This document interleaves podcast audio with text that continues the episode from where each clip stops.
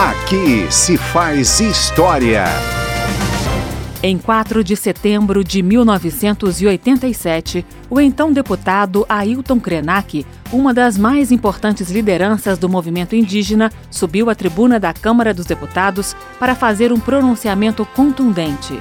Pintando o rosto com a tinta preta do genipapo, em sinal de luto pelos indígenas mortos ao longo da história do Brasil, o discurso de Krenak foi decisivo para a aprovação de artigos da Constituição que tratam dos direitos dos índios. Um povo que habita casas cobertas de palha, que dorme em esteiras no chão, não deve ser identificado de jeito nenhum como um povo que é o inimigo dos interesses do Brasil, inimigo como os interesses da nação e que coloca em risco qualquer desenvolvimento.